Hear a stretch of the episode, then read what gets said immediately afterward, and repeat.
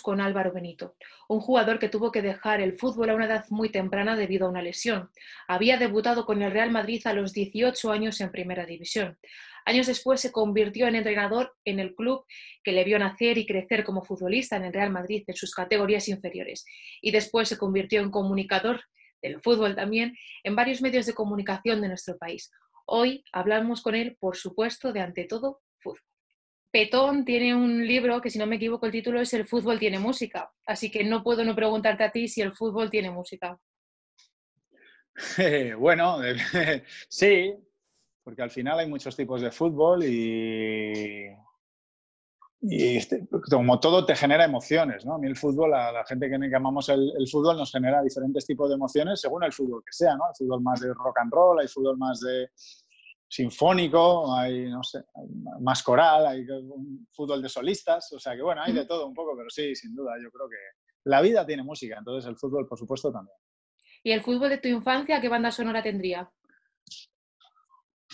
Fútbol, es que, o sea, mi infancia y el fútbol es como hablar prácticamente de lo mismo, ¿no? Yo vivía pegado a un balón, tuve la suerte de criarme en Ávila en la escuela de policía, donde mi padre era profesor, que teníamos las instalaciones deportivas a nuestra disposición. Yo tenía campo de hierba, de hierba de fútbol 11 y tenía, bueno, campos de fútbol sala, eh, tenía espacio para estar con la bici, entonces yo estaba todo el día con la bici jugando al fútbol. O sea, no tenía término medio, aparte de cuando entrenaba con mi, con mi equipo y tal, pero todo el día pegándole al balón, anda que no me tira yo horas yo solo con la pelota, pues intentando pues, a darle al larguero de la portería y haciendo juegos de regates y cosas. Sí, sí.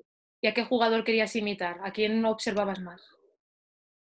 Pues he tenido etapas. Yo, obviamente, el jugador que más me ha gustado ha sido Maradona, pero luego me gustaba mucho, por ejemplo, Paulo Futre, un jugador que intentaba imitar, a Michel del Madrid, eh, Josh Hagi me gustaba. Eh, pues siempre jugadores así. Me fijaba mucho en Futre porque teníamos ciertas similitudes en el juego, muy verticales, regateadores, rápidos. Y, bueno, intentaba imitar a, pues luego cuando Laudrup también empezó a hacer la croqueta, me acuerdo que estábamos todos en el equipo, yo ya estaba en el Madrid, en la cantera, todos queríamos hacer la, la croqueta esta, el regate ese de la croqueta, todo el mundo, pero muchos, muchos, he intentado, intentas aprender y fijarte de los mejores. Te formaste en la cantera del Real Madrid, como has dicho, que, se, que la llaman la fábrica. ¿Cómo se construye, cómo se fabrica un futbolista? Bueno, los tiempos han cambiado mucho. Eh, y el mundo del entrenador y de la formación yo creo que ha cambiado como del día a la noche. Yo recuerdo una exigencia muy grande por parte de los técnicos, pero poca herramienta. Realmente antes te tenías que buscar tu, la manera de encontrar las soluciones. Ahora el entrenador te dispone de muchas más herramientas para encontrar esas soluciones y todo tiene su parte buena y su parte mala. Yo creo que el jugador antes tenía más capacidad de lectura del juego, era más inteligente eh, porque se tenía que, buscar las soluciones. Era un fútbol diferente, con mucho más vuelo individual, mucho más espacio para jugar, eh, más ejecucional, donde era mucho más importante la ejecución. Eh, hoy es mucho más importante a lo mejor la ocupación de los espacios de una manera racional. Antes o centrabas bien o disparabas bien o si no, pues no valías. Em, pero bueno, recuerdo que había mucho nivel, mucho nivel y que al mm. final iba, el embudo se iba haciendo cada vez más pequeño y, pero sí te puedo decir que había mucho, mucho nivel de jugadores, mucho más que ahora. Eso lo siento de corazón con los chicos que hay ahora, pero yo también se lo decía a ellos. Antes había mucho más nivel. No sé el motivo, quizá porque se pasaban muchas más horas jugando al fútbol en la calle. Eh, no sé el motivo, ¿eh? no sabría decirte, pero había un nivelazo de jugadores espectacular. un poco el cambio generacional radica en eso, ¿no? En que antes se echaba más horas de fútbol en la calle que ahora, que ahora es un poco más escuela todo, pero mm, con más directrices. Sí, y además les preguntaba a mis chicos, a los juveniles del Real Madrid, oye, ¿vosotros cuántas horas jugáis al fútbol? Y me miraban como extrañados diciendo, pues cuando, venimos aquí, cuando venimos aquí. Y decía, chicos, tenéis que sacar tiempo de donde sea para perfeccionar vuestra técnica. O sea, yo me he echado horas jugando al fútbol, horas, aparte del entrenamiento, te digo. Cualquier, cualquier rato libre que tenía era yo contra una pared, yo intentando darle al larguero de la portería, yo con un amigo dándonos pases desde 40 metros para ser muy precisos, etcétera, etcétera. Bueno, los tiempos han cambiado, eh, el fútbol ha cambiado mucho, la formación ha cambiado mucho, pero en algunas cosas a mejor y en otras cosas yo creo que, que se ha olvidado alguna, se han olvidado ciertas cosas para mí que son muy básicas en la formación del futbolista. De hecho, eso que comentabas, eh, Laureano Ruiz, eh, uno de los padres fundadores, por así decirlo, de los rondos y del estilo del Barça, eh, decía que el Cruyff, Maradona, nunca bajaban de las 6, 10 horas diarias jugando al fútbol. Quizá esto explica un poco lo que comentabas tú. Sin duda. O sea, es que tienen que suceder muchas cosas a la vez. Tener el talento y luego a ese, a ese, talento dedicarle muchas horas de, mejora y, de habilidad. Yo creo que se, que se está perdiendo un cierto tipo de fútbol más de especialista, incluso más de habilidad, más de imaginación, que son esas horas de calle. ¿no? Y, y yo pienso que el futbolista de hoy en día ejecuta peor ciertas cosas, ¿no? El especialista, el, centro, el remate, el cambio de orientación. Lo que se entrena un poco más eh, individualmente, lo que requiere horas, la repetición. Exacto. como se entrena muy poco a nivel individual, pues yo llegué a Primera División y centraba muy bien, pero es que antes en los extremos nos tirábamos un montón de días de la semana, una buena parte del entrenamiento, haciendo entrenamiento de extremo. Era una pared, centro, cambio de orientación, controlabas, hacías un slalom, centro. Bueno, y como tirases dos centros seguidos que no le fuera a la cabeza al compañero, yo recuerdo ya, este, digo, en el Real Madrid, ya con Fabio Capello, Fabio Capello, ya, Real Madrid, o sea, más, mm. más nivel no hay. Y todos los zurdos en la izquierda, cambios de orientación y a centrarle al delantero. Y bueno, como no metieras un centro bueno, ya estaba el italiano diciendo, ¡ah, qué jugadores tiene el Madrid! Entonces la presión de decir, hostia, tengo que centrar, perfecto.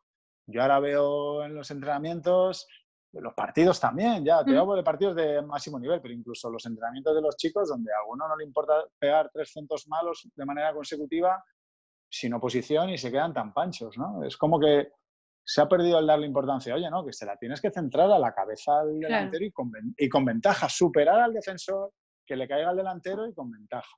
Ahora ya parece que centrar es tirarla fuerte al área. De hecho, ahora lo que se alaba es aquel jugador que se queda después del entrenamiento a perfeccionar su, técnica individual, que normalmente además son los porteros, por tanto. Sí, yo creo que, bueno, yo es una percepción ya esto muy, muy particular y muy subjetiva. Yo creo que en el fútbol no sé, es el, de los pocos deportes, quizá el único, donde se emplea mucho tiempo del entrenamiento, que es inútil de cara a la competición, que es inservible de cara a la mejora del jugador que es más de entretenimiento, que puede tener algún objetivo ahí escondido, que a mí no me queda del todo claro que esto tenga una transferencia a lo que te vas a encontrar el fin de semana. Tengo yo muchas dudas al respecto.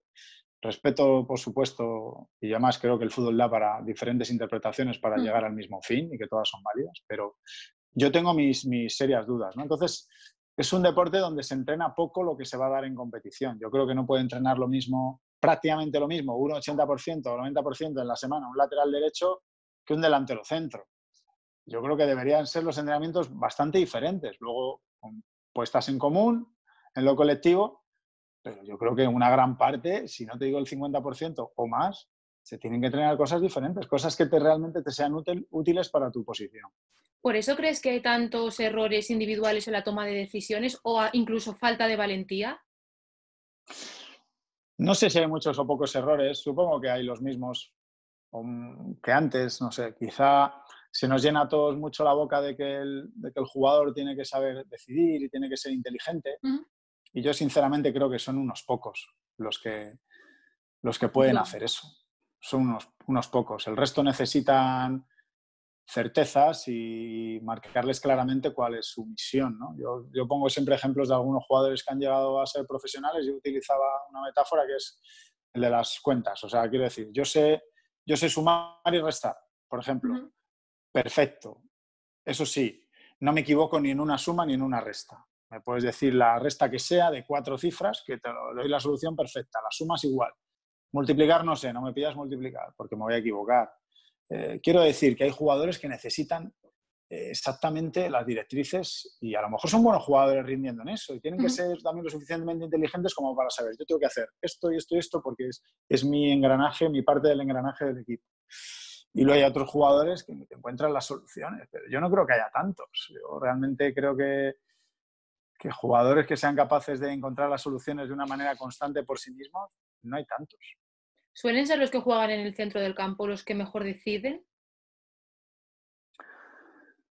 Eh, a ver, yo creo que cada posición tiene un nivel de riesgo y de seguridad. Yo lo que le pido a un portero, yo por lo menos, es que me arriesgue, me arriesgue poco. Porque un error de un portero es bastante probable que va a ser gol. Y si vamos adelantando las líneas, pues va, decreciendo el riesgo, ¿no? Entonces, un media punta pues tiene que intentar meter pases de gol de manera constante y debe ser valiente. Un extremo tiene que encarar y yo le animaría a que encarase, aunque no tuviera éxito en un porcentaje alto de las... Porque allí no hay riesgo hacia tu portería, eh, pero hay mucha ventaja, aumentas tus posibilidades de éxito si, si esa acción pues acaba en, en buen puerto, ¿no? Y no sé, yo creo que... Mm, que al final la, buena toma de decisión eh, para mí va muy relacionado con el rendimiento y el rendimiento va muy relacionado con el resultado. Y tú, aumentar tus posibilidades de llegar a un buen resultado es saber dónde tienes que coger los riesgos, eh, eh, saber cuándo tienes que ser práctico, pues etcétera, etcétera. Bueno, engloba muchas cosas, ¿no? Pero obviamente, si yo tengo a Sergio Busquets en mi equipo, pues le digo, oye, Sergio, arriesga, porque yo sé que va a acertar de cada día, va a acertar nueve, ¿no? Incluso tomando riesgos, pero no es lo habitual. Ya por eso te digo que, que al final tienes que saber con qué herramienta estás, estás jugando en ese momento, ¿no? esa es una de las cosas para mí más difíciles del entrenador, porque tú puedes tener una idea de lo que te guste que haga un central. Oye, sal a dividir, sal a buscar, a generar los espacios, mete pases dentro, eh, no te importe que te orienten la presión y conduce, da igual pero es que no todos los centrales ni están preparados para ello, ni además se siente cómodo si se lo pides. El jugador profesional, yo diferenciaría mucho entre fútbol formativo, incluso fútbol amateur, y el jugador profesional. El jugador profesional se está jugando el dinero, el prestigio, y no quiere que le metas en demasiados problemas. O sea, él quiere que le des soluciones prácticas, prácticas que también tienes que saber a quién le puedes pedir las cosas, a quién no, qué jugador se siente cómodo con el riesgo, qué jugador a lo mejor dice, no, yo es que no me quiero equivocar porque a lo mejor mañana me dan leches en la prensa, porque mañana me da leches el público, porque a lo mejor si con dos días no estoy bien me vas a quitar y vas a poner a otro y al, al año siguiente no renuevo. Es que hay muchas cosas ahí por medio, que yo he vivido en el fútbol profesional, entonces no todo el mundo tiene la misma capacidad de asumir riesgos. ¿Qué porcentaje influye cuando el jugador está jugando, valga la redundancia, de todo esto que me comentas? A la hora de jugar, de tomar decisiones, ¿realmente el jugador piensa en la grada, en el entrenador, en la prensa? Hombre, en el momento del partido no lo creo. Pero sí tú puedes crear ecosistemas donde, un jugador esté más cómodo o menos cómodo. O sea, es como si Quique Setién va a entrenar al Barça y de repente les pide que jueguen fútbol directo y segunda jugada. Pues obviamente mm, ninguno va a estar cómodo en esa situación, ¿no? Y disputa aérea, y disputa aérea, y, y, balón largo, y mm, no sé. Eh, yo creo que en puede ser como un vaso que se va llenando. O sea, el, jugador normalmente al principio no piensa, piensas en el juego. Si todo va bien, no hay ningún problema, pero como el equipo empieza a perder, como tú no estés atravesando un buen momento, cometas errores, estés un poco ya señalado por la prensa, claro que va pesando. ¿no? Los futbolistas son seres humanos y, y, y, claro que va pesando. Pero ya te digo que tiene también mucho que ver con la personalidad de, de los jugadores, pero son elementos que influyen en el fútbol, en el fútbol profesional sin ninguna duda.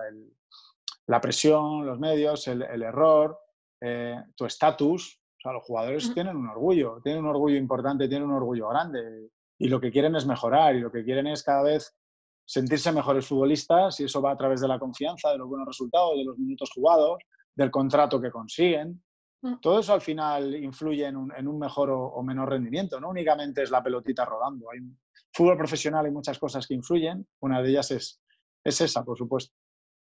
Tú como futbolista y en una de las grandes plazas que has toreado, por así decirlo, ¿influyen y duelen los pitos a la hora de, jugar? ¿Ese clima es sencillo de, de afrontar durante los 90 minutos jugando? Porque se habla mucho de esto, de que si se pita, que se pita al final, los jugadores siempre piden un poco eso, pero tú como, como futbolista y además después como entrenador, ¿cómo crees que esto eh, hace mella en el jugador? Bueno, en el equipo, incluso en el colectivo.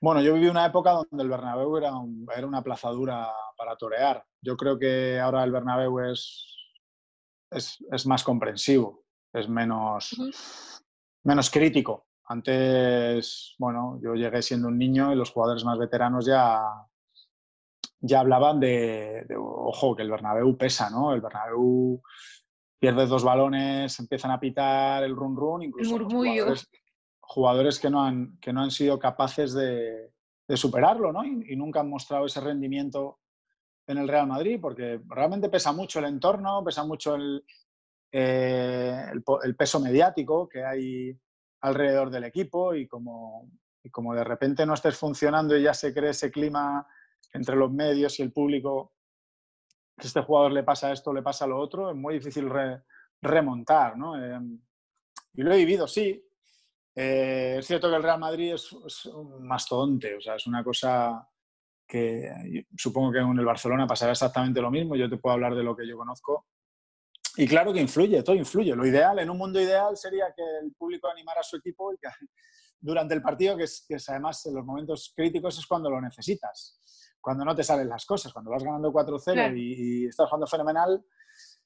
Pero yo creo que cambiar ese, ya es como una, una, tradición social, ¿no? Ir al fútbol un poco a, a desahogarte, a si el equipo no juega bien, al equipo no juega bien, pues el entrenador vete ya, los jugadores mercenarios, o los, los, tópicos de siempre que, que, huelen a rancio y que...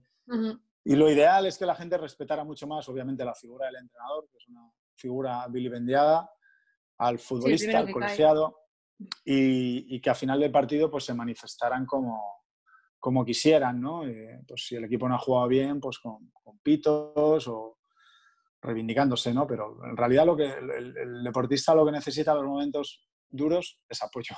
La persona, el ser humano, cuando está en crisis es cuando necesita ayuda, ¿no? Y bueno, pues eso eh, tradicionalmente el jugador tiene que, tiene que lidiar con ello tiene que lidiar con ella. Además son chicos muy jóvenes. Es que, somos chicos muy jóvenes cuando estamos soportando eso sobre los hombros y, no es fácil, no es nada fácil.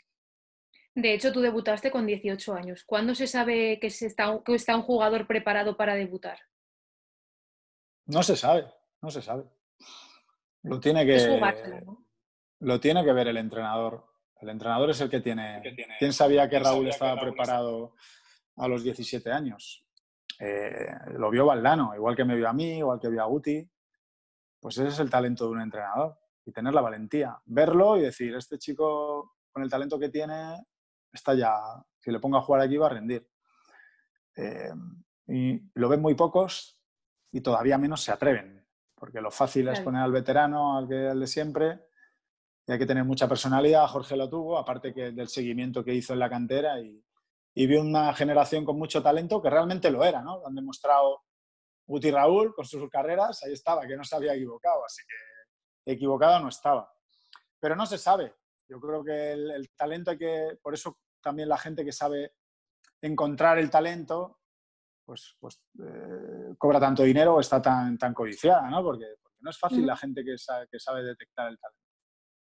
Y tú cuando, como entrenador ahora, eh, si descubres un talento, y lo pones a jugar y ese día, por ejemplo, lo hace mal, ¿cómo se gestiona eso? ¿Se, se le pone de titular, de titular, de titular, titular? Eh, ese, esa autoestima, porque por ejemplo recuerdo eh, un caso bastante famoso, el de Valdés con, con Bangal, que debutó, volvió al filial. Casos complicados, ¿cómo se gestiona eso? Bueno, yo creo que mm, tienes que tener la perspectiva de, lo que estás poniendo en el campo. Cada vez se ven menos chicos tan, tan jóvenes como era nuestro caso debutar en equipos tan grandes. Este año hemos visto a Ansu Fati, eh, que lo ha hecho muy bien. Pero, a ver, eh, el jugador joven necesita obviamente mucho más ayuda y mucho más guía que el que tiene 28 años y lleva 11 años o 10 años jugando en la élite. Mm, yo creo que desde la cercanía. Yo siempre a mí me, me ha gustado que los entrenadores fueran cercanos conmigo, que me dieran la información de lo que quieren, de lo que, de lo que no quieren, de lo que les ha parecido, su feedback. Y no me gustaba tanto cuando, cuando había mucha distancia y, solo querían saber de ti cuando iban a contar contigo, ¿no? Cuando te iban a limpiar de... Sigue habiendo mucho perfil de ese. Cuando te van a limpiar de la alineación y no quieren saber nada de ti, ¿no? Yo siempre me he manifestado desde la cercanía y, así lo haré. Si en el momento que vuelva a entrenar, si es que vuelvo a entrenar, pues mi, mi, personalidad me hace ser cercano y me gusta conocer las emociones del jugador. Creo que tengo más, más elementos para juzgar, más elementos para ayudar. Eh, y así lo haré, y mucho más con la gente joven, ¿no? Que es que, claro, yo ahora, yo ahora me pongo a mirar hacia atrás, Raúl con 17 años, yo con 18, Guti con 19, eh, en el Real Madrid, pues ¿cómo no vas a necesitar ayuda? Es que toda ayuda es poca. Y muchas veces te tiraban allí y, oye, si te engulle el monstruo, te engulle, si sobrevives, pues estás preparado y si no, no, pues no, no es así. A lo mejor otro con ayuda de los que han sido engullidos, pues a lo mejor hubiese también asomado a la cabeza. Eh, luego llegó el mal momento de, la lesión después de unos años de carrera. ¿Cómo se plantea uno una nueva vida? ¿Cómo se reconstruye? Si antes hablábamos de construir a un futbolista, ¿cómo se reconstruye una nueva vida, una nueva vida después del fútbol? No sabría decírtelo. Eh, yo cuando escucho comentarios sobre mí como, bueno, la reinvención, la resiliencia y todos estos eslóganes que quedan fenomenal, pero en la vida no hay eslóganes, en la vida hay momentos duros, otros felices, y en los duros hay que apechugar. Y, y ese fue un momento obviamente crítico en mi vida porque eh, pues, eh, yo soñaba con ser el jugador de fútbol día sí día también, hipotequé toda mi vida por, por ser jugador de fútbol y lo hice feliz, ¿eh? encantado. y una vez que lo consigues, llegar a lo más alto, pues que por causas ajenas a ti, no por tu culpa, no por tu mala actuación, no por tu responsabilidad, pues todavía siendo un chaval, pues tienes que, que abandonar todo aquello, pues no, no sé. Eh, al final, pues eh, entendí que ese, bueno, obviamente no es que lo entendiera, es que me dijeron, esta puerta está cerrada, llama en otro lado. Y, así eh, empezó de nuevo otra vez un camino en mi vida que me ha llevado donde me ha llevado. Pero, pero no te sabría decirte la, la manera, es que fui, yo nunca, la verdad que nunca he tenido carácter autocompasivo, ni perdí un segundo en decir, ay, pobrecito, qué desgraciado soy, que lo tenía todo, que iba a ser un jugador de la hostia y no sé qué, y estaba en el Real Madrid, mira lo que me ha pasado. Es que yo siempre uso una frase que es, el, lamento no ayuda a nadie. Es que es la realidad. ¿De qué me servía lamentar? Y nada. Entonces, yo me mantuve siempre positivo y, y bueno, pues eh, caminé hacia otro lado, sin, más. Cuando uno llega a una cantera o a una escuela de fútbol, eh, los entrenadores le cuentan un poquito sobre las lesiones que pueden alejarle de los terrenos de juego, porque no sé si cuando llega un momento como el que te ocurrió a ti, eh, realmente uno encima tan jovencito está realmente psicológicamente preparado o sabe a lo que se enfrenta. ¿Tú después como entrenador a los tuyos se lo has explicado? Más allá de tu historia, me refiero. Sí, a mí, no, a mí no me explicaron nada. O sea, yo luego me hice un experto en rodillas después de nueve operaciones y cuando, sobre todo a partir de que la primera vez que recaí, eh, yo ya sentía que aquello tenía mala solución, una sensación ya física. Claro. Eh, y bueno, al final me hice un experto en, rodillas, pero en su momento nadie me dijo, nadie me dijo nada. Y ahora sí, los chicos que desgraciadamente han tenido lesiones graves, cuando yo les he tenido, pues, pues bueno, les he contado las opciones que tenían antes de operarse, pues siempre pues le he manifestado los pros y los contras que tiene cada tipo de operación, porque, por ejemplo, las lesiones de cruzado, pues hay diferentes tipos de operación, eh, pues sensaciones en la recuperación y sobre todo la, ayuda psicológica que deben de tener, etcétera, etcétera. ¿Cómo no? Pues bueno, en ese caso, como, como estaba ahí unas cuantas veces, pues intentaba ser de ayuda. Cierto que por casos como el mío, pues ya los meniscos ya se suturan y, bueno, pues normalmente la gente, como mucho, recae otra vez del cruzado, se vuelve a romper, pero a la larga pueden seguir con su vida deportiva. Eh, yo no, yo no pude. Entonces, bueno, pero, pero casos como el mío han servido para que, para que otros futbolistas pues puedan, con la misma lesión puedan volver a jugar. eh, me hablabas de las sensaciones, pero ¿cómo es volver al terreno de juego después de una lesión así de grave?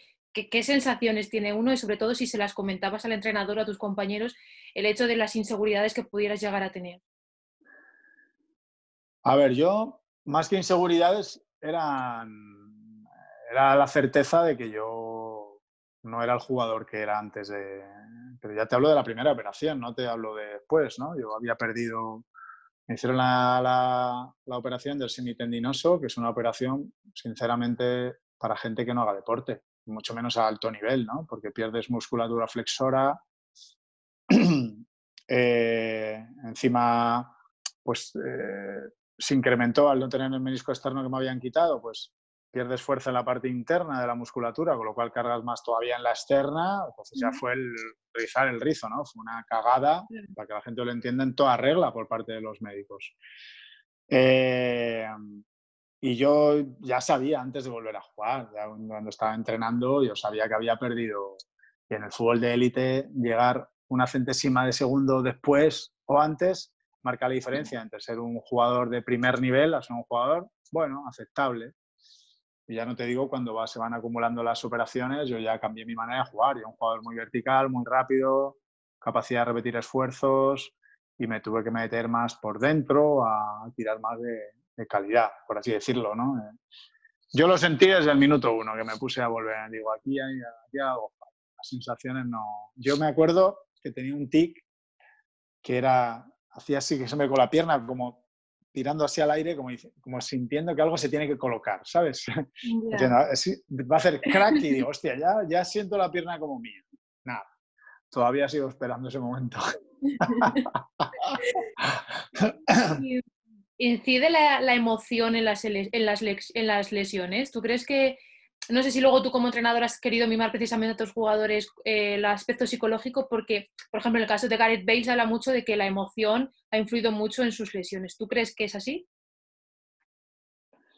Hombre, lo de Gareth Bale, cuando, cuando algo se repite o la misma zona, tiene que haber una causalidad. Eso está claro. Yo no sé si luego, obviamente, el temor a volver a caer lesionado cuando una zona es está muy afectada ya o ha repetido lesiones, pues supongo que habrá cierto temor y que eso tiene que haber ayuda psicológica. Yo realmente no tenía temor a volver a caer lesionado cuando volví a entrar, sino yo estaba, estaba impedido, estaba un 60% de mis cualidades, porque no tenía ni toda la flexión ni toda la extensión, eh, tenía cierto dolor en la rodilla y, y había perdido musculatura flexora, ¿no? Entonces, eh, no era, físicamente estaba mermado, o sea, directamente no es que no era un tema mental, o sea, yo no tenía miedo a meter la pierna, porque si, si algo tenía la operación esa que te hacían antes, es que el, cruzado que te ponían era eh, armamento pesado, o sea, eso era difícil que se volviera a romper. La rodilla estaba muy estable, quizá demasiado, porque... Pero bueno, que no sé, cada caso es un mundo y cada persona tiene una psicología diferente hablabas que tú te reinventaste un poquito como futbolista después de, esa lesión. ¿Un jugador evoluciona o conforme pasan los años se reinventa? Yo creo que el jugador siempre tiene capacidad de mejora eh, y que debe hacerlo. O sea, hay un ejemplo muy claro para mí que es Cristiano Ronaldo. Y hasta Messi, te digo, Messi, ah, escoges al Messi de los primeros años y tiene poco que ver con el Messi de ahora. Es mucho mejor jugador el de ahora. Y Cristiano exactamente igual. Cristiano ha ido mejorando cada año en aspectos, incluso ha ido adaptando que ya no físicamente no es tan exuberante para seguir siendo igual de eficaz. Estamos hablando de los dos mejores. Em, el resto no se, debe, no se debería conformar. El futbolista se cree, muchos piensan que por haber llegado ya profesionales lo tienen todo. Realmente si te empeñas hay mucho, mucha capacidad para mejorar, porque además los que llegan tienen muchos talentos. O sea, llegar es tan difícil que obviamente el que tiene que tienen más talentos que si lo trabajan van a desarrollarlo todavía más que el que no los tiene. Versatilidad. Así que yo creo... Sí, yo creo que todo... Yo, pongo, yo pongo un ejemplo siempre lo que nos pasó el año que llega Fabio y a los jóvenes nos hacía 40 minutos antes salir al campo a entrenar, a hacer técnica individual. Yo te puedo decir que en los cuatro años que estuve en la cantera no había trabajado la pierna derecha de un modo específico. Yo era zurdo y la derecha la, usaba muy, muy, muy, muy, muy poco. Apenas nada, nadie, nadie, me había dicho, oye, no, pues sí, oye, yo creo que si, usas un poco la derecha, si la mejoras, pues te va a ser muy útil para perfilarte, para, para regatear, para, para pasar el balón más fácil si lo tienes en la pierna alejada de la pierna más hábil.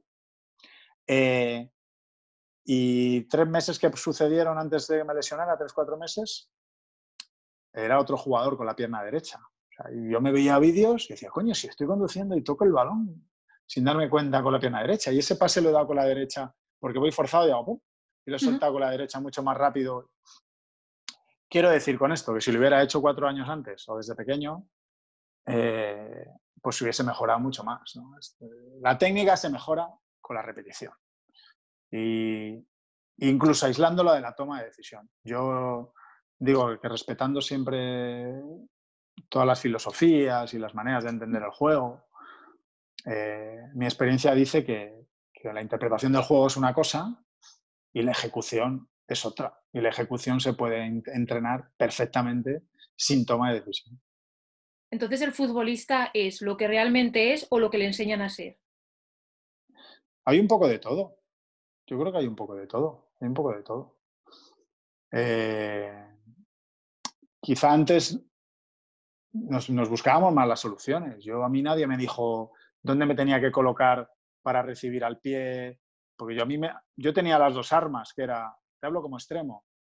Yo sabía que si me que si el lateral se pegaba mucho a mí para no recibir al pie, le atacaba la espalda porque era rapidísimo y no me cogía. Cuando le cogía dos veces la espalda, me daba distancia, recibía el pie, le encaraba en diagonal, que es como se debe encarar, y, y también tenía muchas posibilidades de éxito porque era muy rápido y tenía muy buen uno contra uno. Y yo ya tenía mis espacios escogidos y sabía perfectamente cuánto espacio necesitaba para recibir al pie y qué movimientos iba a hacer después. Eh, así que, pero obviamente luego también escuchaba los consejos oye, mira, si, si te esperas un poquito más aquí o si ocupas esta posición, dudas entre si te salta el lateral, te salta el central y puedes recibir en una zona muy conflictiva para el rival, etcétera. Yo creo que tiene que haber de todo. El futbolista tiene que tener interés por, su posición, tiene, tiene, que dominar su posición. Más allá de, a nivel colectivo que está pasando, un futbolista tiene que ser especialista en su posición. Oye, yo tengo que saber cuál, qué distancia necesito para todo. Eh, para controlar el pie, para atacar el... futbolista entonces? ¿Cómo, perdona? ¿Se desconoce el futbolista a sí mismo entonces? Pues quiero pensar que no. Yo creo que los buenos se conocen mucho. Los buenos, los buenos se conocen mucho, realmente, y son los que, los que realmente le dan mucha importancia a, lo que pasa en el, en el, campo, incluso pues, eh, desde lo más cercano a lo más lejano. ¿no? Futbolista bueno, yo intentaba eso. Yo creo que si una cosa tenía buena como jugador, aparte de mis cualidades individuales, es que entendía lo que estaba pasando, lo que pedía el partido. Si el partido pedía que yo me viniese dentro para ayudar en la elaboración porque el equipo estaba costando tener la pelota, si el equipo necesitaba que yo me desmarcara en profundidad para estirar al rival, pues ese tipo de cosas yo creo que el jugador bueno... Del juego, ¿no? Que decías antes. Sí, pero te hablo hasta de tu propia posición. O sea, yo veo, yo veo por ejemplo, veo muchos centrales en el fútbol de élite que no conocen bien su posición. O sea, te digo verdad, ¿eh? no conocen bien su oficio. Son centrales porque son altos, son fuertes, son rápidos.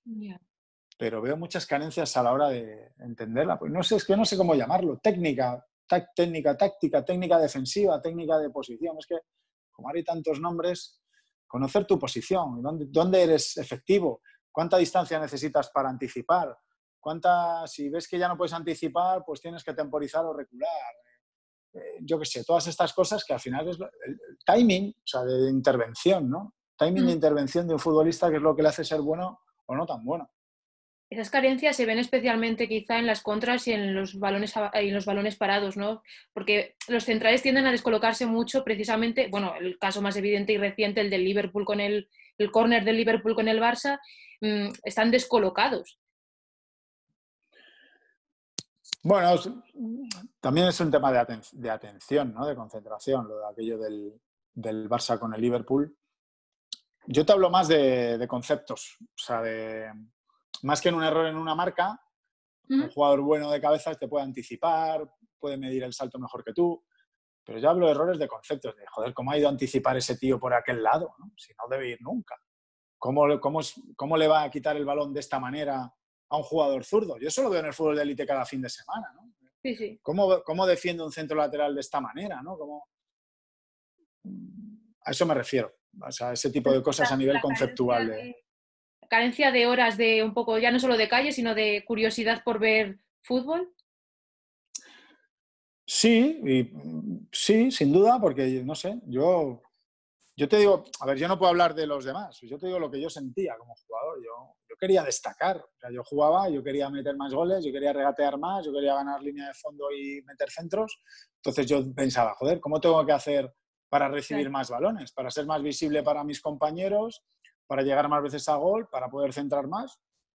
Pues ya está, supongo que cada uno en su posición, pues tendrá que hacer un medio centro, tendrá que decir, oye, cómo tengo que hacer para dar las mayores líneas de pase posible, para tener al equipo siempre equilibrado, para, saber la, velocidad de juego que necesita mi equipo, cuando tengo que jugar más vertical, cuando tengo que jugar más horizontal. Pues eh, yo insisto que va mucho con la calidad del jugador. Un jugador que es capaz de, tener esa voracidad de, entendimiento y de querer mejorar o cómo ser cada vez más eficaz, pues cada vez es mejor. Los, los entrenadores coinciden mucho o coincidís en que al futbolista hay que darle, por ejemplo, los vídeos, las, sesiones de vídeos que sean cortas. ¿Eso no denota un poquito el tema de la falta de curiosidad o de interés de la que estamos hablando? Porque al final, si tú quieres mejorar, cuantas más opciones y más visualizaciones o opciones de visión tengas, mejor, ¿no? Que los futbolistas son, son estrellas de cine. y no lo digo como algo malo, sino como algo que, que seguramente a las futuras generaciones habrá que educarlas de manera diferente para... Pero es así. el futbolista profesional, tú tienes, tienes tres vidas por semana. ¿Cómo las quieres gastar como entrenador? Decídelas, porque te van a escuchar tres veces. Eh, y si esas tres veces en la semana no ha sido, el mensaje no ha sido efectivo, no le ha gustado, no tal, a lo mejor la siguiente semana tienes dos vidas. El jugador va a lo suyo y, el entrenador es como tal. Hay casos, hay casos y casos, ¿no? Pero yo te digo que, los tiros van bastante. Yo hablo con muchísimos entrenadores de élite y he estado en un vestuario de superélite. Eh, sé por dónde van los tiros. Entonces tú tienes que elegir muy bien tus batallas como entrenador. Y es cierto que el futbolista necesita información que le huela a útil, que le huela a sencillo, a práctico no le andes con instrucciones del Imperio Cobra, que era un juego que había cuando yo era pequeño, que los, más jóvenes no lo sabrán, que aquello no se entendía nada. Ahora necesita primero un lenguaje que lo entienda, que le sea útil y que lo haga mejor. Y entonces a lo mejor a la semana siguiente tienes cuatro balas con ese jugador. Pero es cierto, es un problema educacional. Yo insisto, al final va en lo mismo. El futbolista es de los deportes donde se entrena poco para la mejora del rendimiento y se entrena mucho más de lo debido para el entretenimiento. Y eso no pasa en otros deportes. Yo no, yo veo al gimnasta o al nadador o al atleta o incluso al jugador de baloncesto eh, entreteniéndose. Hay tiempo para entretenimiento, pero en el fútbol hay demasiado entretenimiento y a mi modo de ver. ¿eh? Y, yo también lo he aplicado. ¿eh? Yo, cuando como entrenador y al final siempre me he quedado la sensación de decir, joder, estamos perdiendo demasiado tiempo en cosas que no van que no van a pasar en el campo. Se entrena, todo el mundo entrena mucha posesión de balón y es mentira. En el fútbol no hay posesiones de balón, muy pocas, muy pocas. Es verdad, hay muy pocas, muy pocas. se dan mucho más disputas, duelos, rechaces, eh, saques de banda, muchas más cosas. Se dan muchas más cosas que no se entrenan que, que si se dan menos las que más se entrenan. Entonces, bueno, esto sería un largo debate con entrenadores y yo siempre que me pongo a hablar de entrenadores de esto, pues...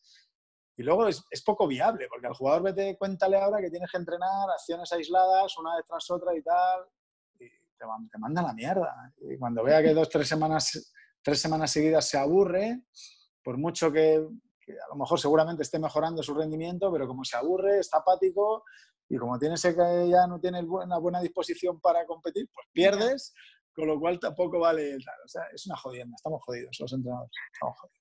Completamente. en, en, estas charlas decía que cuando estuvo como segundo entrenador aprendió a ver cómo respira un vestuario. Y te iba a preguntar que sabiendo eso leer, sabiendo leer eso, eh, si distingue a los buenos entrenadores de, los menos buenos, pero al final no sé hasta qué punto eso es así o lo deciden los jugadores con su atención y su ejecución.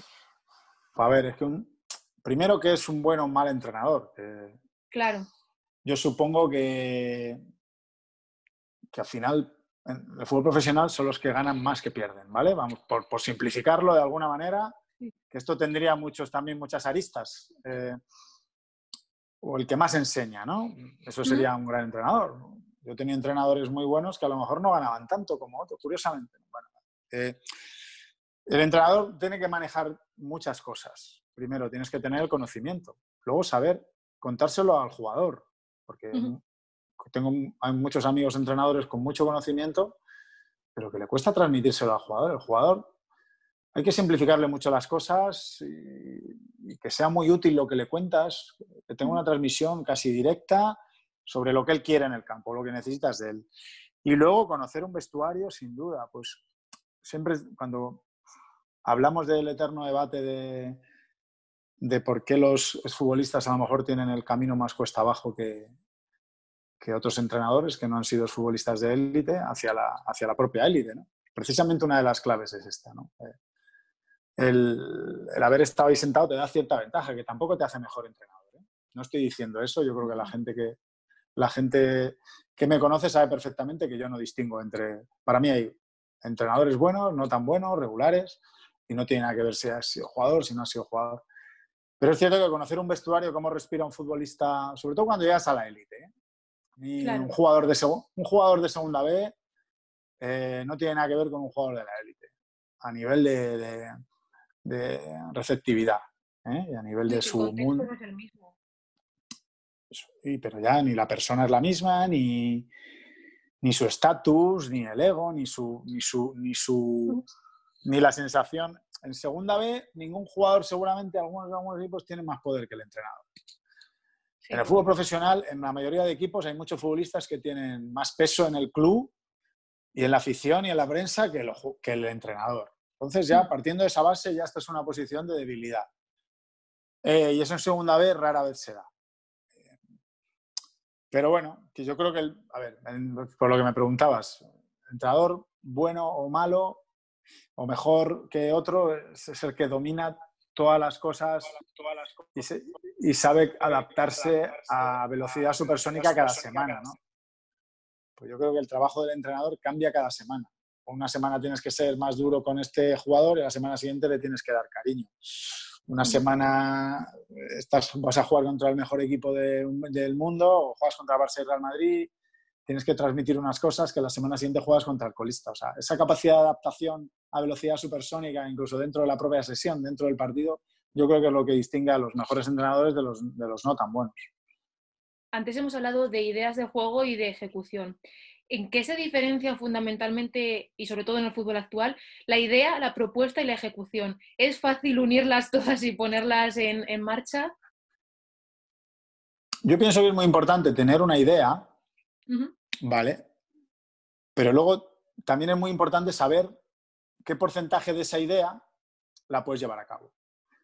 y, con qué equipos. O sea, porque yo puedo tener una idea, joder, a mí mis equipos me gusta que jueguen viviendo en campo rival, con ataques verticales, duelos constantes, una presión de la hostia.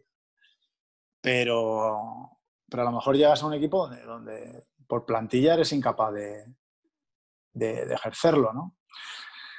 Em, yo pienso que, que, es muy importante tener una idea porque, porque al final es, es la base, es la base de, de todo, ¿no? Pienso que, a ver, ¿cómo lo explico? Estoy intentando buscar la manera de, de, que, suene, de que suene coherente lo que quiero decir. Em, a ver, tú partes de, una, de, unas, de unas ideas que tú tienes en la cabeza, generales, de cómo, de cómo tiene que ser el, el, juego de tu equipo. Y luego se van adaptando, esas propias ideas las vas adaptando a medida que van pasando los entrenamientos a la propia competición. ¿no? Y, incluso la propia competición va fluctuando esas ideas, ¿no? Decir, oye, pues mira, yo tenía esta idea, pero a lo mejor la voy a modificar un poquito. Al final estás al servicio de... Y ese es para mí esa es la capacidad del entrenador. la capacidad de adaptación a lo que va pasando. Yo siempre que hablo con otros entrenadores, eh, para mí es una de las claves. Digo, chicos, los que, lo que más tiene que dominar un entrenador es la adaptación. Y, hay muy pocos entrenadores que se permitan, que puedan permitirse fichar jugadores para su idea a cada equipo que van. Te tendrás que adaptar. Yo, yo además no me gustan los extremos, no me gustan las propuestas extremas, ni las ideas extremas, ni en el fútbol, ni en la vida. Yo creo que, que hay muy bueno mm, en cada, en cada idea, en cada, en cada propuesta, en cada modelo, y que, y que hay que aprender de todo y hay que sacar un poquito de todo, porque además en un partido se dan de, todo. Tú analizas un partido del equipo que sea y se da, se da juego directo, se da juego al espacio, se da eh, fútbol combinativo, se da duelo individual, eh, hay de todo en un partido, hay de todo. Entonces tú tienes que ser capaz de, de adaptar, a, adaptar a tu equipo para, para, cualquier tipo de partido, para cualquier tipo de fútbol. Entonces, un entrenador es muy difícil. no te preocupes. Eh, un entrenador es muy difícil, entonces, que se cree una identidad, ¿no? Al final, crearse una identidad es más fácil o más probable para un club, por ejemplo, el Barça o el Atleti de Bilbao, y el, o el entrenador eh, puede también conseguirlo. Al final, sí es cierto que entrenadores a altos niveles como Guardiola lo han conseguido, pero quien no sea Guardiola se puede conseguir. Sí, sí, sí. Bueno, y mira, Bordalás, no sé, tiene su sello, ¿no? Su sello. Y, es de mucho mérito. Marcelino tiene su sello, Machín, no sé, Abelardo, con el tiempo que lleva. Muy claro, ¿no? Pellegrino, los entrenadores que me vienen a la cabeza y sé cómo van a jugar sus equipos, ¿no? Garitano, eh, los dos. Eh, em, Mendilibar, al final son, al final te das cuenta que casi todos los que están en la, en la élite tienen su sello, ¿no? Tienen su sello, sí. al final, eh, tienes que, lo que tú has dicho antes, tienes que elegir un camino, pero yo insisto mucho en la capacidad de adaptación. para mí es algo que me obsesiona, de verdad. Yo lo digo, lo repito, lo estoy repitiendo mucho porque, porque me encanta leer. Todos los que han pasado por aquí lo han dicho. La capacidad de adaptación porque me encanta leer al jugador. O sea, yo creo que una de las, de las buenas capacidades, y está feo que lo diga yo, que tengo es leer al jugador. Yo al jugador lo veo, le veo dónde le puedo sacar partido, cuáles son sus cualidades y tal. Y a partir de conjugar esas cualidades de todos, pues puedes encontrar tu manera de jugar. Joder, yo estaba en, una, en cuatro años en, en la cantera del Madrid, donde más o menos juegas parecido, pero yo jugaba muy diferente. Dentro de los matices, me he adaptado al jugador que tenía. Y bueno, eh, y mi, fútbol era diferente cada año, porque, y así debe ser, porque no puedo jugar a lo mismo con diferentes elementos.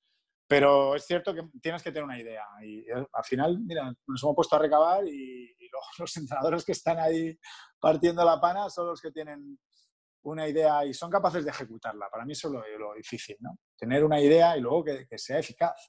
esta idea me da resultados, porque al entrenador de élite lo que le piden es puntos y victorias y objetivos si no estás muerto. Ya puedes tener una idea fantástica y predicar el verbo como nadie, pero aquí es ganar.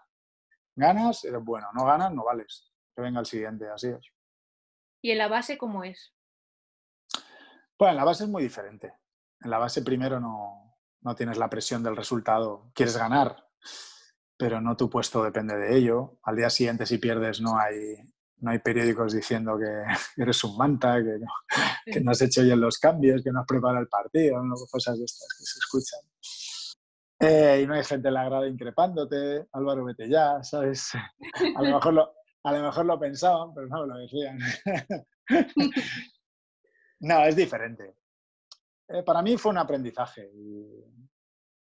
Yo eh, intentaba hacer mejores a los chicos, prepararles para, sobre todo psicológicamente, para los que, lo que les venía años después, el mundo donde se estaban adentrando. Pero un aprendizaje. Es, fantástico porque te sirve como banco de pruebas. Además, en el Real Madrid te dan mucha libertad, bastante libertad para entrenar como quieras. Y, y yo realmente ponía en práctica muchas de las cosas que, que si el día de mañana tengo una oportunidad en el fútbol profesional las, las pondré. Ya te he dicho que yo creo mucho en, en, el, en el detalle, en acotar, en acotar mis posibilidades de éxito con la mayor, el número de, de, herramientas para el jugador a nivel de posición eh, y de situaciones que se repiten. Patrones de juego. Hay gente que dice que no hay dos jugadas en fútbol iguales, pero puede, puede tener razón.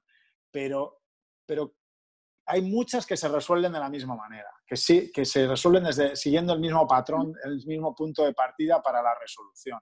Obviamente, al final, el jugador luego tiene que cambiar de idea o de, o de, de ejecución en milésimas de segundo porque el fútbol es cambiante, pero, pero partiendo de, patrones similares puedes encontrar soluciones a diferentes problemas. El fútbol base entonces es una especie de laboratorio, ¿no? ¿Crees que todos los entrenadores tienen que pasar por ahí? ¿O deberían? No, no, no, no, no, no. no. Yo, de verdad, y lo digo esto de corazón y para los entrenadores que nos estén viendo, esto de la experiencia es... Sí, no. O sea, sí, no. Al que le valga lo necesario. Distinto. Te, da baja entrenar, donde sea. Eh, yo he estado seis años desde que empecé a entrenar y, y, obviamente el sexto año era un millón de veces mejor entrenador que el primero. Eh, y luego va Guardiola, que había entrenado un año, y, y Zidane, que había entrenado un año, y mira, o sea, quiero decir que, que nada te asegura más victorias que otra cosa, pero sí prepararte, ¿no? Prepararte, prepararte y tener ganas de mejorar y nada más, y, probar, porque al final esto, esto es probar, esto me, así no me va bien, cambio, le doy vueltas. Al final el trabajo de entrenador es darle vueltas de manera constante a todo. Cuestionarte, cuestionar lo que estás haciendo, porque además lo que te funciona para hoy, hacer lo mismo y al día siguiente ya no te funciona. Entonces, yo no creo que haya una varita mágica. Por, eso insisto en lo de la capacidad de adaptación. Pero yo creo que al final eh, cada uno tiene su proceso y hay gente que necesita más que otro para llegar a, ser un gran entrenador y otros rápidamente dan con un método que funciona y, que, también va en función de la categoría en la que estés, necesitas unas cosas u otras, diferente. ¿Y cómo era tu jornada de trabajo cuando eh, entrenabas? Porque, por ejemplo, eh, Mendilibar dice que le dedica pocas horas, eh, Escribá dice que lo que diferencia a los entrenadores es lo que no se ve, o sea, que si yo veo un entrenamiento tuyo o de escriba puedo ver similitudes, pero lo que os diferencia es lo que no se ve. Entonces, ¿tú cómo, cómo dedicabas una jornada de trabajo como entrenador? Bueno, eh, era diferente porque nosotros no éramos profesionales, eh, llegábamos a las, entrenábamos a las 5, llegábamos a las tres y media aproximadamente, ya teníamos obviamente la sesión planificada y, y el plan semanal, nosotros enfocábamos un poco a lo que íbamos a hacer en el partido. Luego es cierto que había algunos objetivos a largo plazo que debías de cumplir a nivel cantera, pero ya te digo que en el Madrid daban bastante libertad, afortunadamente, ¿eh? lo digo, afortunadamente. Eh, a mí me gusta preparar todo en función de lo que me voy a encontrar el domingo. Yo creo que todo el entrenamiento de la semana tiene que ir en función de lo que te vas a encontrar el domingo. Y además ya en juveniles yo creo que estabas preparando al jugador a lo que es la, el fútbol profesional, semiprofesional, que es la competición. A lo que vale es ganar el domingo y eso es la realidad.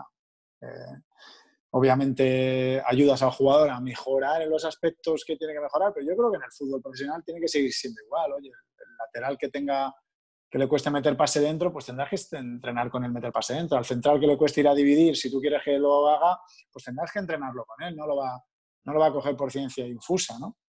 Claro pero sobre todo eh, enfocar todo a, a, lo que iba a la competición. Así que los entrenamientos iban muy enfocados al plan de partido. Eh, después del entrenamiento, pues hablábamos del cuerpo, antes del entrenamiento hablábamos de si había las bajas que había, etcétera, etcétera. Pues eh, dejábamos todo bien atado, bajábamos a montar, si había vídeo, había vídeo. Normalmente siempre explicábamos la sesión antes. A mí me gusta explicar la sesión antes, que sepan lo que se van a encontrar abajo. Eh, para no perder tiempo en el campo, ¿no? Em, y luego, pues, después de la sesión, pues hablábamos un poco. Y si había que hablar, normalmente había, había que hablar con jugadores siempre, pues, de, cosas del propio juego, del entrenamiento, cosas anímicas, el jugador que estaba jugando menos. Bueno, por lo que da un, por lo que da un equipo de fútbol. Y luego, obviamente, cuando se iba acercando el, el partido, pues eh, más análisis de rival, información acerca del rival. Y la semana siguiente, pues análisis post partido. ¿no? Lo normal, o sea, tampoco sin volverse loco, ya que es fútbol formativo y los chicos venían de estudiar, llegan ahí, ¿sabes? Vienen a disfrutar, a jugar al fútbol es diferente. Yo intentaba siempre también pues, bajar un poco el nivel de, de, tensión por momentos porque yo soy demasiado sargento, demasiado exigente y, a veces tenía que rebajar un poco el, el, nivel porque entiendo que, claro, yo, yo, yo les veía como jugadores del Madrid, ¿no? Entonces, claro, yo, a mí me, a veces me, me, hervía la sangre decir, coño, somos el Madrid, tenemos que hacerlo todo perfecto, tenemos que, ese nivel de exigencia máximo y a veces son, hay que tener en cuenta que son chicos que vienen de, estudiar y al final de semana se les hace un poco pesado. Y de ese método de trabajo, cuando entrenes eh, algún equipo profesional, ¿qué, ¿qué, vas a aplicar o qué vas a dejar de aplicar? Nada, nada, nada, no, no. Yo estoy, estoy trabajando ya hace tiempo en, en un modelo diferente eh, que veré si puedo llegar a aplicar. Yo me gustaría que... ¿Eh? ¿Querrás entrenar en el nivel profesional? Hombre, yo querer quiero, pero ahora mismo mi vida está muy cómoda y es muy buena y a todos los niveles. Estoy trabajando también algo muy relacionado con el fútbol. Incluso pues eh, analizo los partidos a fin de semana, o sea que está también muy relacionado con lo que me gusta, que es analizar el juego. Eh, estoy muy cómodo porque acabo el partido y no tengo que darle vueltas a la cabeza. Eh, a nivel económico estoy muy bien, entonces, claro, yo para dejar todo lo que tengo ahora, que es mucho y bueno, pues tiene que ser una oferta muy buena y es difícil. Yo reconozco que es, que es difícil porque tenía que ser alguien que apueste ¿no? por, por una idea o porque le guste mi manera de verlo, porque obviamente mi bagaje únicamente está en el fútbol formativo por el momento, pero bueno. Eh, pero claro que me encantaría, ¿cómo no? la vida me ha enseñado que da muchas vueltas, yo ahora estoy muy feliz, si me llega una oportunidad la disfrutaré.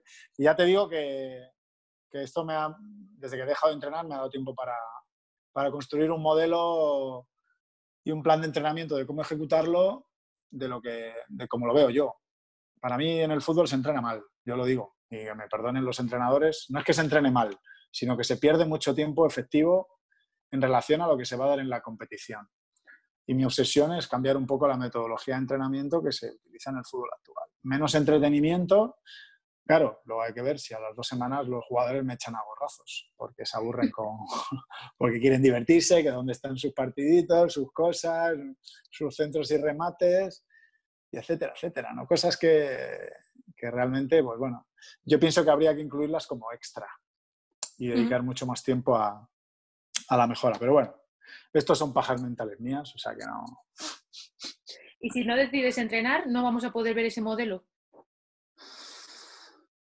Pues, pues bueno, se lo, enseñaré a alguien, se lo puedo enseñar a alguien, pero a mí no me importa compartir, ¿eh? Yo no, no, me creo más listo que nadie ni que tenga la, la verdad en cuanto al contrario. Yo creo que cuanto más hablas con entrenadores, eh, más te das cuenta, más aprendes.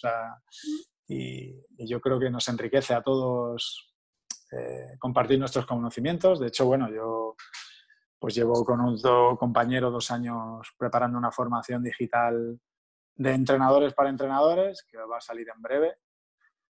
Eh, yo creo que en dos o tres semanas la tendremos lista, donde hay más de 150 entrenadores a lo largo de estos dos años que hemos entrevistado, que nos han dado clase, nos han compartido su, manera de verlo en diferentes aspectos del juego, así que ha sido muy enriquecedor. Yo por eso, a mí me encanta aprender de todo el mundo y, compartir, porque yo te digo que aquí nadie tiene la verdad absoluta. O sea, estas son maneras de interpretar. En el fútbol, compartir. Parece que hay gente como que quiere proteger demasiado lo, suyo. Yo creo que es por temor. O sea, por temor o, por, o porque todavía no, no, la gente que tiene confianza en lo que hace, ¿por qué no lo va a enseñar? No sé. O sea, no sé. Y también es muy respetable que gente que no quiera enseñar nada, porque es muy celoso de su trabajo, de su intimidad. No sé, cada persona es un mundo, pero yo creo que cada vez nos damos más cuenta que, hay que compartir el conocimiento, además en un gremio donde, donde no nos ayudamos lo suficiente. Hay, hay mucho cuchillo por la espalda, eh, eh, hay poca solidaridad, luego no, no tenemos eh, un sindicato una afiliación que nos proteja a nivel contractual de, muchas injusticias que suceden, ¿no? Pero como está otro esperando a que en mi tumba para bailar sobre ella por la mitad de lo que gano yo, no es así, es duro, pero es así lo que estoy contando, es así, es un mundo que debería haber más solidaridad entre nosotros, pero no, no la hay. Con tantos o más egos que los futbolistas al final, ¿no? Mm, bueno, yo la verdad que el mundo del fútbol es un mundo bastante sano, porque a mí, obviamente, me han hecho 200.000 veces la pregunta, la comparativa entre el fútbol y la música, etcétera, etcétera. Y yo he compartido vestuario con, con leyendas históricas que van a la Conchinchina y les conocen, son, mm. y es gente normal, con sus cosas, como todos, gente que no tiene, que no va de rockstar por la vida, y luego he conocido en otros ámbitos, pues gente que, que no, no, llega ni a la suela de... Y, van, y, van, por la vida como, no sé. Pero bueno, no sé, no, no, me, no me para pensar que, que, haya mucho ego en el mundo entrenador. Yo, por ejemplo, casi toda la gente que he tratado, que he enfrentado, que he compartido, me ha parecido todo lo contrario. Me he encontrado gente muy maja, muy sana, con ganas de compartir, muy cariñosa además. Bueno, pues eh, yo ahora que estoy en los medios, pues intento siempre ponderar el trabajo del entrenador y, y, me lo agradecen, incluso entrenadores que no les he conocido de nada, de repente me han conseguido mi número y me han escrito, oye, gracias por valorar el trabajo, etcétera. Pero bueno, yo simplemente creo que estoy haciendo una justicia, ¿no? lo, que, lo que es verdad, porque los que conocemos lo difícil que es estar en un banquillo, eh, pues debemos ponderar eso, ¿no? y no meternos caña los unos a, los otros, ¿no? que, es, que se estila bastante pues, de, manera triste. Y ya para ir terminando, eh, ya que aprovechando que ha sacado una canción que se llama Mi Fortaleza, que por cierto es benéfica, así que si la quiere comprar la gente mejor, ¿cuál es la mayor fortaleza de, del fútbol español o del fútbol en general? La gente, yo creo que la fortaleza del fútbol es el fútbol en sí mismo, la esencia del juego. Es un juego que es único, el juego seguramente donde, donde menos tantos hay de cualquier deporte colectivo.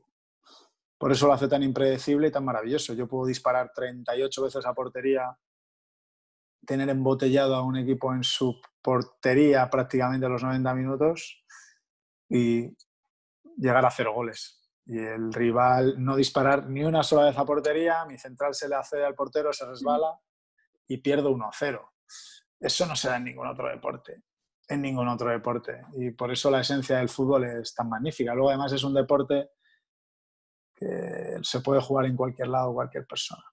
Y eso no pasa con otros deportes. Para jugar al tenis necesito una red, una raqueta. Eh, al baloncesto una canasta. Pero al fútbol con dos piedras y una pelota y cuatro taraos, pues puedo jugar. No sé, yo creo que es la esencia del juego, es la fortaleza del fútbol y eso es imparable pues ya hemos terminado. Muchísimas gracias por esta charla. Ojalá te veamos entrenar y si no es así, por lo menos escucharte cada fin de semana hablando de fútbol, que es un placer. Bueno, pues no, gracias a vosotros, hombre, lo de entrenar ojalá, pero reconociendo que es, difícil. Bueno, yo he intentado ser lo más sincero posible. Siempre intento serlo, pero eh, me encantaría, pues es mi pasión. Pero bueno, ahora voy a respirar, que estoy tranquilo, me voy a la cama sin preocupaciones, así que me pongo en la piel de, los compañeros entrenadores que ahora están preocupados porque cómo estará mi equipo cuando vuelva, madre mía, empezar otra a nivel físico, los conceptos otra vez, uh, uh, uh. yo ves, ahora estoy durmiendo como un bebé en ese aspecto.